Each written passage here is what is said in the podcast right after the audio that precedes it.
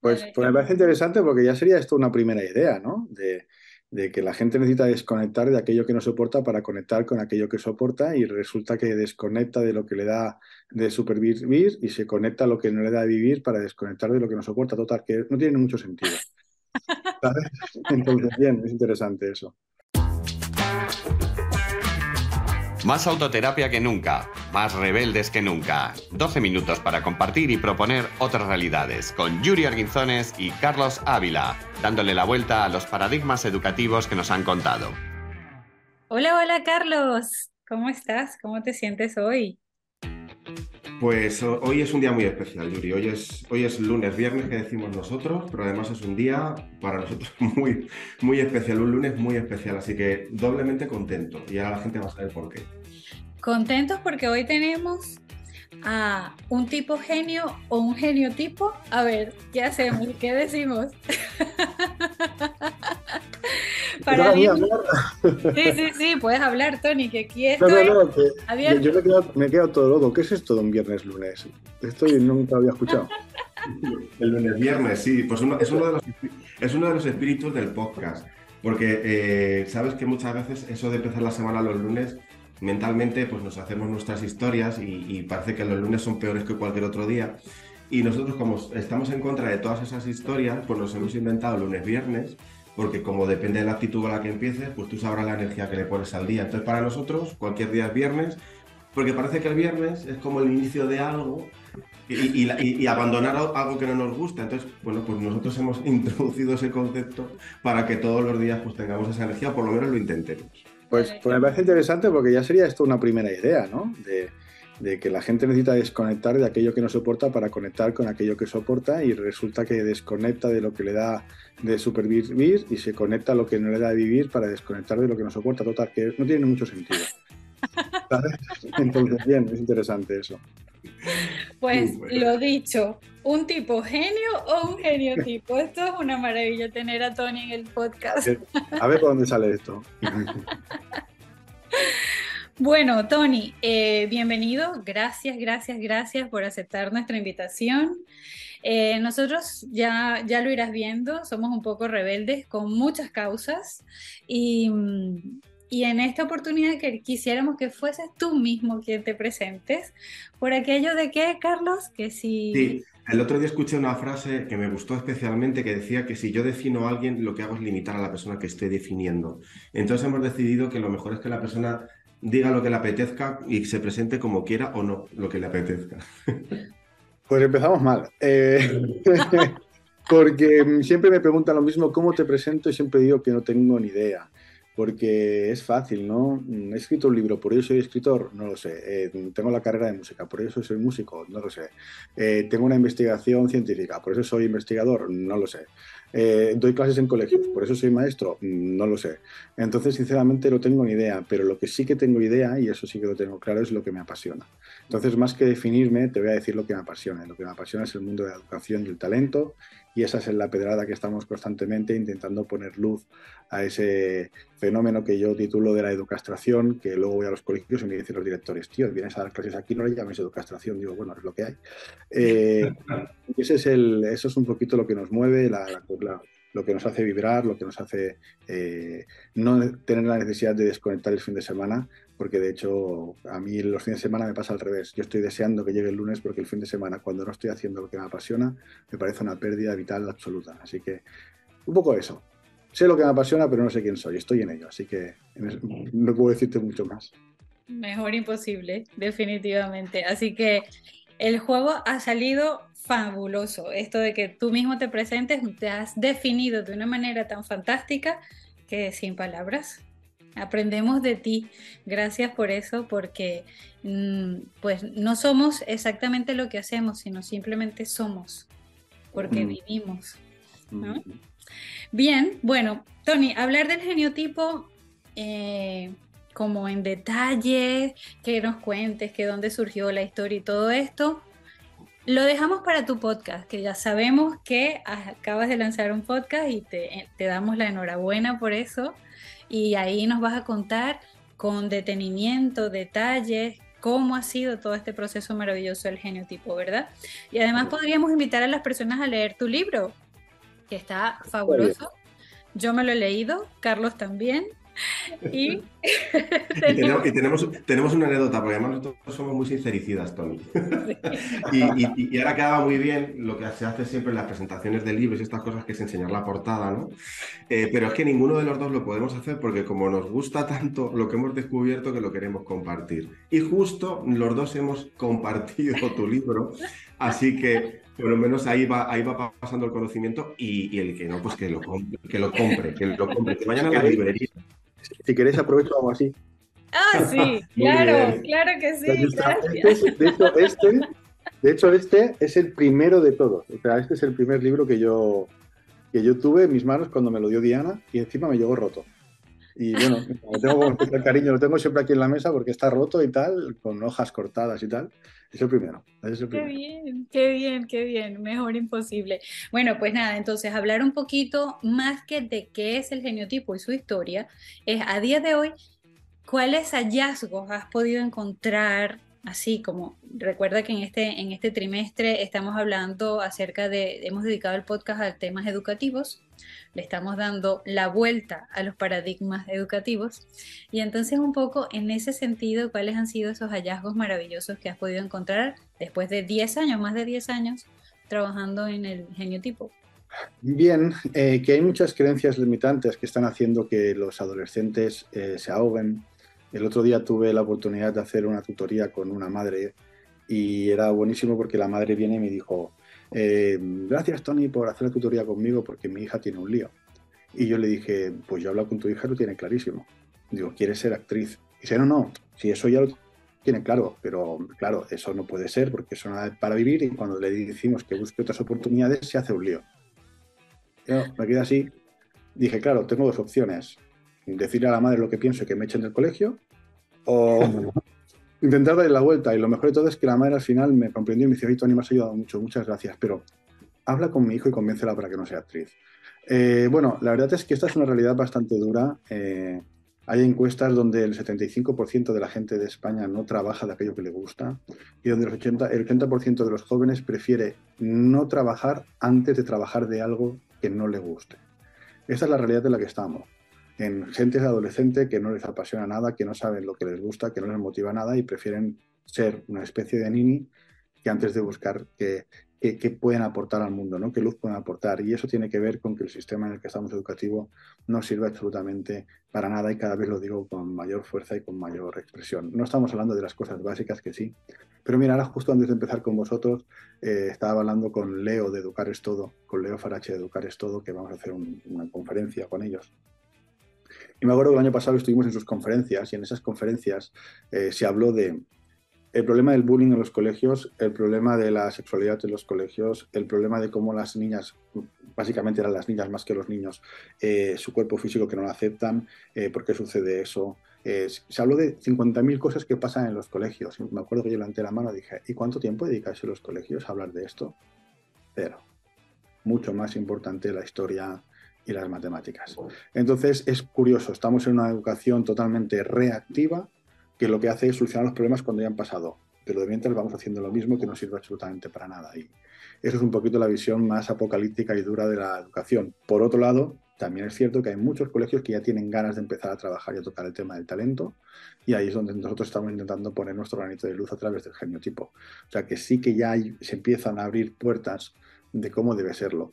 Pero para no alargarme con la respuesta, porque si no, ya te digo que el problema es que tengo, que no me callo, eh, nos está sucediendo que por un lado nosotros abrimos una ventana y es muy fuerte acabar de hacer una clase de, acompañar el talento eh, en un colegio donde haces un poco de meditación, los chavales salen entusiasmados, algunos llorando, algunos emocionados, y ves que automáticamente van rápido porque tienen examen, en el caso este que pasó, era examen de historia de la Francia de no sé cuántos, ¿no? Y entonces es como yo creo que ellos deben flipar, dicen, no entiendo nada. Por aquí me dicen que sienta, por aquí tengo que hacer historia, que no esto. Entonces, estamos en un momento un poquito que, de, mareo, de, que, de que mm, tanto profesionales como alumnos como sistema educativo se está todo reestructurando, se está todo moviendo. me callo. interesante. Interesante. Es parece que el Yuri que está hablando como de, precisamente de todo lo que nos ha hecho llegar hasta aquí, ¿no? Es como, no puede ser, o sea, tenía que ser Tony porque eh, nosotros estamos precisamente también enfocándonos en eso, ¿no? En, que creemos que cuando tenemos que solucionar el problema es porque hemos llegado tarde, ¿no? O sea, yo siempre digo que la prevención siempre es y la educación y nosotros somos muy también de, eh, poner, pues eso, de, decir que, el sistema, pues igual le faltan cosas. Pues yo voy a ser un poco más, más, más amable, pero no creemos en, en, creemos que faltan muchas cosas y todas, sobre todo, enfocadas en eso, en, en el talento, porque además el propósito, cuando se enfoca desde el talento, creo que es más fácil de, afrontarlo y de entenderlo. Entonces, mm, nosotros estamos muy por, eh, de, que eso vaya cambiando, ¿no? Entonces, eh, si podemos aportar nuestro granito de arena desde aquí, pues yo creo que es maravilloso, ¿no? Yo creo que Yuri eh, está diciendo que sí porque estamos en eso justo ahora nosotros, ¿no? que es sincronicidad total, o sea, me quedo maravillada porque es sincronicidad absoluta. El, el, que recientemente haya sucedido una situación, por ejemplo, en el cole de mi hijo y yo haya planteado la posibilidad de una situación relativa al acoso, eh, que, que, lo veamos de, con diferentes aristas, porque se atiende mucho a la víctima, pero nos olvidamos que en una situación de acoso o de violencia hay dos víctimas, ¿no? Y, la víctima que es la que recibe la situación y la otra es la que no ha, no ha tenido la posibilidad de aprender a gestionar sus emociones, sus pensamientos, sus ideas para canalizarlas correctamente. Entonces, bueno, ahí hubo silencio absoluto. Cuando me atreví a plantear esta idea. Silencio absoluto, así que mucho, mucha labor por delante tenemos con los padres. Así que mm. genial que estás yendo a los colegios, Tony. Fantástico, esto es hermoso. Y mm, aunque no tenemos el libro, lo tienes tú, sí queríamos como un poco profundizar en, antes de ir al megáfono, que tenemos un par, ya te habíamos contado que tenemos un grupo de Telegram en donde estamos todos los autoterapios, al cual estás invitado, por supuesto.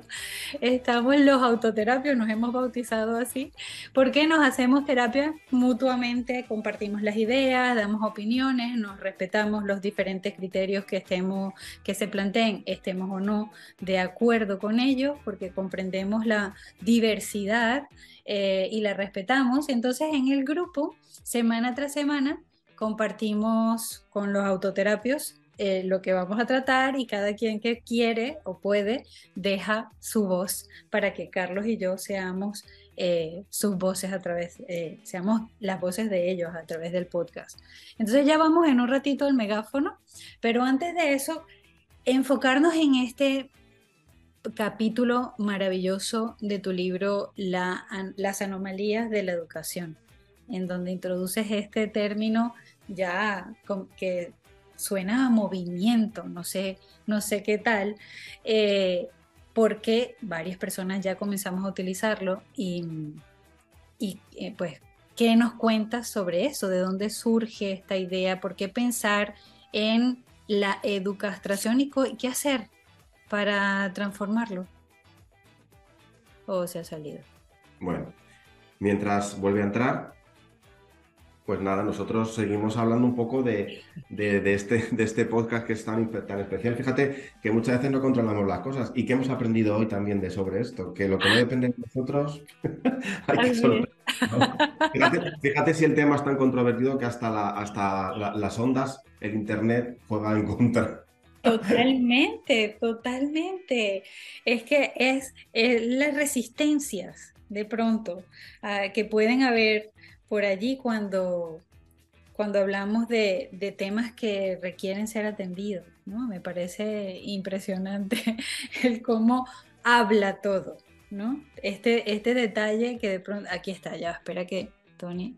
Hola Yuri, no, que se ha ido la luz, se ha ido la luz de, esto, me conecto desde aquí, madre mía. Se ha ido la luz, me dice.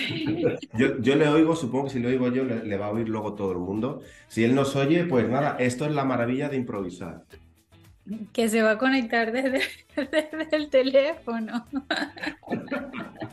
Buenísimo, mira, eh, un poco para ir, para que no se pierda eh, el ritmo. Eh, el término educastración, eh, que lo hemos leído los dos y que además es una palabra muy, muy, muy, pues como decía eh, Tony, que igual vas a un, centro escolar y dices educastración y, claro, la palabra ya en sí pues implica tantas cosas, ¿verdad?, que son difíciles de asumir. y nosotros como, somos como fan del término y, es una de las bases de todo lo que nosotros proponemos y lo que queremos proponer en torno al tema de la educación y, de, y del sistema educativo. No sé si Tony, ahora sí, fenomenal.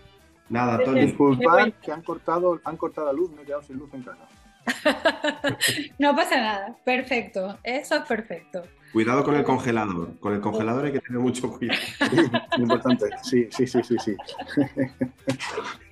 Estábamos justo, Tony, hablando del término educastración, porque cuanto lo leímos y lo, y lo, y lo, bueno, pues la verdad es que no, deja lugar a muchas dudas, ¿no? Yo creo que está muy claro lo que quiere decir la intención. Eh, estábamos diciendo que somos fans del término porque resume muy, muy bien ese espíritu. Eh, y te estaba preguntando, Yuri, justo sobre un capítulo del libro. Si quieres, retoma ella la pregunta y así enlazamos. Sí. Sí, algo de. Estábamos hablando de las anomalías de la educación, ¿no? Sí, correcto. Sí, y sobre todo el término que lo empleas y que con, mucha, con mucho énfasis, te decíamos que suena movimiento, la educación. Sí, eh, es curioso, yo ya hace cuatro años que escribí el libro entonces me dices esto de las anomalías de la educación y, yo ni me acuerdo ya de lo que escribí.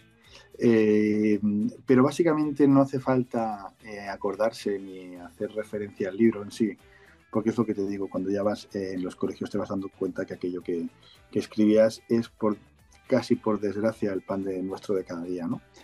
Entonces, ¿de dónde viene el tema de la educación? Bueno, es fácil, el tema educativo viene de esa... Mm, eh, no es nada más que un sistema educativo inventado para ser por los humanos para intentar dejar de ser humanos. Es decir, eh, de alguna manera no nos preparan para el ser humano del día de mañana, solo nos preparan eh, para que demos lo que se espera de nosotros el día de mañana. Y ahí da igual lo feliz que seas como humano o no, da igual las emociones que tengas como humano o no. Yo siempre pongo el mismo ejemplo. El sistema educativo es tan fácil de demostrar que no es válido en, algunos sentidos, en otros sí, por supuesto. Siempre estamos casi refiriéndonos más al tema emocional y del talento. Cuando estamos en una conferencia, yo siempre pregunto, si os hago aquí un examen de cuando tenías 11 años de historia, física y química, suspendéis todos. Y suspenden todos, menos claro los que son profesores de física y química de niños 11 años. ¿no? Entonces, ¿de qué narices me ha, servido ese estado de, de educación? Bueno, eh, resulta que nos damos cuenta que ese estado de educación eh, lo que fomenta es la memoria, no fomenta el estudio. Y mm, ahí empieza un poquito la, disfunción, porque solo te conecta con tu parte intelectual, no te conecta con tu parte inteligente, conecta con tu memoria, lo único importante es aprobar y la nota que sacas, con lo cual también otra anomalía es que el sistema de, de, evaluación tiene que ver con la competencia, no tiene que ver con, lo que, con tus capacidades. Si yo, por ejemplo, sé que a un delfín lo tengo, intenta hacer la maratón, oye, pues era el último, pero si veo un esfuerzo intentando hacer la maratón, eso tiene que tener una recompensa mayor que el que tiene facilidad para ser maratoniano. Pero como no lo vemos así, entonces empiezas a tocar la llaga, y no quiero parecer aquí un poquito de esto, pero si empiezas a tocar, tocar, tocar, está todo mal. O sea, hay tres cositas que están bien, pero el resto de cosas eh, tal. Y esto no va eh, en contra del sistema, hay profesores que a veces se me enfadan, esto no va en contra de ellos, o sea, hay profesionales buenísimos con muchísimas ganas y con, y, con necesidad de poder cambiar las cosas, pero es que como les digo, digo, no te das cuenta que últimamente sois más burócratas y administrativos que profesores, si estáis más haciendo papeles y contestando papeleo y cosas que lo que tiene que ver con, con la educación en sí, ¿no? Y ahí sí que se dan cuenta que, que eso es cierto. Entonces, básicamente, esta denuncia de la educastración es eso, poner poner una, una palabra un poquito así eh, malsonante para ver que el sistema educativo no está creado para sacar lo mejor que nosotros mismos, sino para todo lo contrario, para enterrar aquello que realmente nos diferencia como seres humanos. Y es que finalmente no se trata de, creo yo, o sea, desde mi punto de vista, no se trata de anular todo lo que ya existe. Eh, lo, que, lo que quisiéramos o lo que yo sueño que sucediera a nivel educativo es que hubiese equilibrio, que se prestase un poco más de atención a ese aspecto. que finalmente es el que va a acompañar al ser humano eh, entendiendo desde la niñez, desde la infancia, toda su vida, ¿no? Eh, atender sus emociones, más atender sus emociones, más atender su talento, más atender su propósito de vida, que es lo que lo va a acompañar y lo, lo que lo va a hacer feliz a fin de cuentas. Como tú bien lo dices, no las matemáticas. Yo le digo a mi hijo, apréndete muy bien la regla de tres, que eso lo va a usar para todo. ¿Vale? Sí, es, cierto. Eh, también mm, cosas que han pasado curiosas es ir a hacer esta clase de, Educa tu Talento, que es la clase que hacemos en los colegios, y hablar de la, primera pregunta es muy simple. ¿Sabéis la diferencia entre sentir y pensar? Y no la saben. Y lo mejor de todo es que me dicen, pues estos chavales vienen a hacer primero, segundo, tercero, todo un, curso de aprender lo que son las emociones y tal y cual. Digo, pues A, o me están vacilando ellos, o B, hay algo que no estamos haciendo bien. Y eso también tiene que ver con la forma de educar sentados. O sea, ¿desde cuándo el ser humano se tiene que sentar en una silla para educarlo? Es, es, un, poco, es un poco incoherente. Nosotros somos eh, eh, personas que necesitamos el movimiento físico. Entonces, por eso tenemos que ir tanto al gimnasio, porque nos estamos volviendo sedentarios. Y luego resulta que la parte más importante de nuestra vida, que es fomentar nuestra inteligencia, la hacemos ocho horas sentados. Entonces, ¿qué pasa? Pues que los niños sufren de niñez. No es que ha salido movido, no, no es que tenga TDA, es que el niño es niño y no puede estar ocho horas sentado, o sea, vamos por ahí, ¿no? Entonces te das cuenta que, hay, quizás enseñarnos de otra manera. Eh, yo he conocido niños que mm, eh, estudia mejor de pie, en movimiento. Entonces, bueno, como no podríamos llegar a un caso individualizado, que esa sería la visión utópica de la educación, porque cada uno es diferente, pero sí esta forma de estandarizar a todo el mundo ocho horas sentados, estudiando algo, de entrada el cerebro a nivel de neurociencia está demostrado que no puede tener una, atención sostenida de más de un cierto tiempo porque el mismo sistema eh, neuronal desactiva eso porque no, no, puede estar ahí, ¿no? Entonces ocho horas seguidas. Bueno, lo que te digo es que son muchas cosas. son muchas cosas y da para una serie de podcast mm. como el que tú estás haciendo ahora, que estamos súper contentos de que tengas un podcast y que nos compartas además todo tu proceso de creación de este maravilloso método. Entonces, como el tiempo apremia y pues queremos, tenemos muchas cosas, nos han dejado eh, megáfonos para hoy, para compartir contigo. Así que creo que antes de continuar, porque tenemos otra, otro comentario, eh, vamos al megáfono. ¿Qué te parece, Carlos? Tony. Eh, pues que sí, que vamos a por ello. Tony nos dice que ok. Que ok. Y entonces el megáfono va de que las personas, los autoterapios en el grupo nos dejan preguntas. En, este, en esta oportunidad nos han dejado preguntas para ti, Tony, que eres nuestro invitado especial. ¿Vale? Entonces, al megáfono. Hola, buenos y maravillosos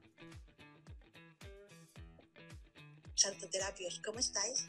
Nos falla ahí el audio un poquito. Ah, para, para Tony Struch. Y mi pregunta es, eh, ¿qué nos aclara exactamente el geniotipo y para qué nos sirve en nuestro día a día? Muchísimas gracias y un besito. Disfrutad vuestro día. Chao. Ah, buena pregunta. ¿Para qué nos sirve para nuestro día a día? Eh, así que le podría dar la vuelta a la pregunta. Pero yo dije, lo que aporta el genotipo es, que puedas tener una relación honesta contigo mismo, contigo misma, y a partir de ahí sanar todas las incoherencias que tú en tu vida te están llevando a no tener el camino que has venido a hacer aquí. Eh, en el momento que tú sabes para qué sirves, eh, empieza una relación de una honestidad brutal contigo mismo, porque sabes para qué sí y sabes para qué no, sabes lo que te conviene y sabes lo que no te conviene y a partir de ahí ya la relación contigo es honesta y solo falta que modifiques el cómo tú te relacionas con el resto de personas, si sigues aceptando lo que no o ya dejas de aceptarlo. Pero eso ya es la segunda parte. Pero antes de llegar a esa segunda parte, es esa primera parte. El otro día una psicóloga me decía, claro, es que nosotros a los, a los usuarios les decimos, tienes que mirarte al espejo, decirte que sí que vales, que sí que puedes, que sí que eres guapa, que sí que eres guapo, pero eso no se sostenía en nada. Es, tienes que hacer esto, vale, sí, me miro al espejo, qué guapo soy, venga, voy a trabajar de lo que no te gusta, ¿no? Entonces, en el momento que sabes para qué sí que para lo que sirves, te miras al espejo y dices, ah, es que sirvo para esto y con esto voy hasta el final del mundo. Ahora sí que puedo, ahora sí que sé. Y eso lo cambia todo, porque si tú no conoces tus capacidades y tus fortalezas, ante el mayor desafío de la vida vas a caer de nuevo. Entonces, ¿qué, aporta el genotipo? Conocer cuáles son eh, tus capacidades innatas de forma biológica y a partir de ahí ponerlos en el centro de tu conocimiento, ponerlos en el centro de tu vida y desarrollar todo lo que has venido a hacer aquí. Es lo que, lo que da coherencia a tu organismo y por tanto eso eh, dijéramos que aporta eh, un bienestar mm, tanto emocional como físico brutal, porque esta es otra, cuando vas en contra de tu talento, enfermas, tarde o temprano, enfermas. Así es, el cuerpo físico paga, pasa factura, como dice mi papá. Mm. y tenemos otro, tenemos otro megáfono, a ver Carlos, que lo tienes tú. Sí, este, en este caso no ha sido audio, eh, y es alguien que además ha estado investigando sobre ti, se ha visto en la web y probablemente se leerá el libro y preguntaba, ¿qué relación tiene con la astrología el geniotipo y en qué lo complementa? Perfecto. Cuando nosotros empezamos esta investigación, el físico cuántico que trabaja conmigo me dijo que hace años y muchos años que la ciencia ha demostrado que el ser humano es pura energía. Entonces esto es muy divertido porque cuando entramos en el mundo pragmático científico de los grandes científicos, eh, la parte que les interesa de ciencia sí que la dicen, pero la parte que no les interesa no la dicen. Entonces, para algunas cosas son muy dogmáticos, pero para otras cosas son menos dogmáticos. Entonces, lo más principal de todo es que el ser humano es energía. Esto no, esto no, no se dice cuando no lo ha dicho cualquier eh, científico de tres al cuarto, sino las grandes voces autorizadas, eh, Einstein, Edison, Steve, Steve Jobs, iba a decir ahora, madre mía, que mal, estoy. sí, sí, quería decir de la teoría de la realidad, de hecho Steve Jobs. Eh, ahora me sale el nombre. Albert Einstein. Albert Einstein. Sí, ya, ya sabes a qué me refiero, ¿no? Eh, Steve Hawking, quería decir. ¿vale? Ah, ¿vale? Toda esta gente, y en el libro también hago dos referencias a dos científicos alemanes que tienen premio Nobel sobre eso, con lo cual está demostradísimo que el ser humano es energía. Bien, si yo voy a tener en cuenta cuáles son, cuál es mi talento, tengo que tener en cuenta mi parte biológica que es el genotipo, que analiza las capacidades creativas, las capacidades perceptivo-motrices y las capacidades cognitivas, pero por otro lado tengo que tener en cuenta mi parte energética. Entonces, después de varios años de investigación, nos dimos cuenta que la herramienta que más luz ponía a esa parte energética y que tenía más sentido era la astrología. Pero nosotros eh, en el genotipo no hacemos ningún tipo de astrología, sino que lo que hacemos son patrones de astrología. Al igual que el genotipo nace de medir y medir estadísticamente diferentes personas para saber cuáles son sus fortalezas, pues dan la casualidad que cuando hay ciertos patrones de astrología aplican, aportan algo al propósito. Por ejemplo, si está la parte de Piscis con rombo, estamos hablando de memorias. Eh, ¿Por qué? Pues, pues no lo sé, es pura estadística. ¿Por qué cuadrado es así? Pues no lo sé, es pura estadística, pero es así, ¿no?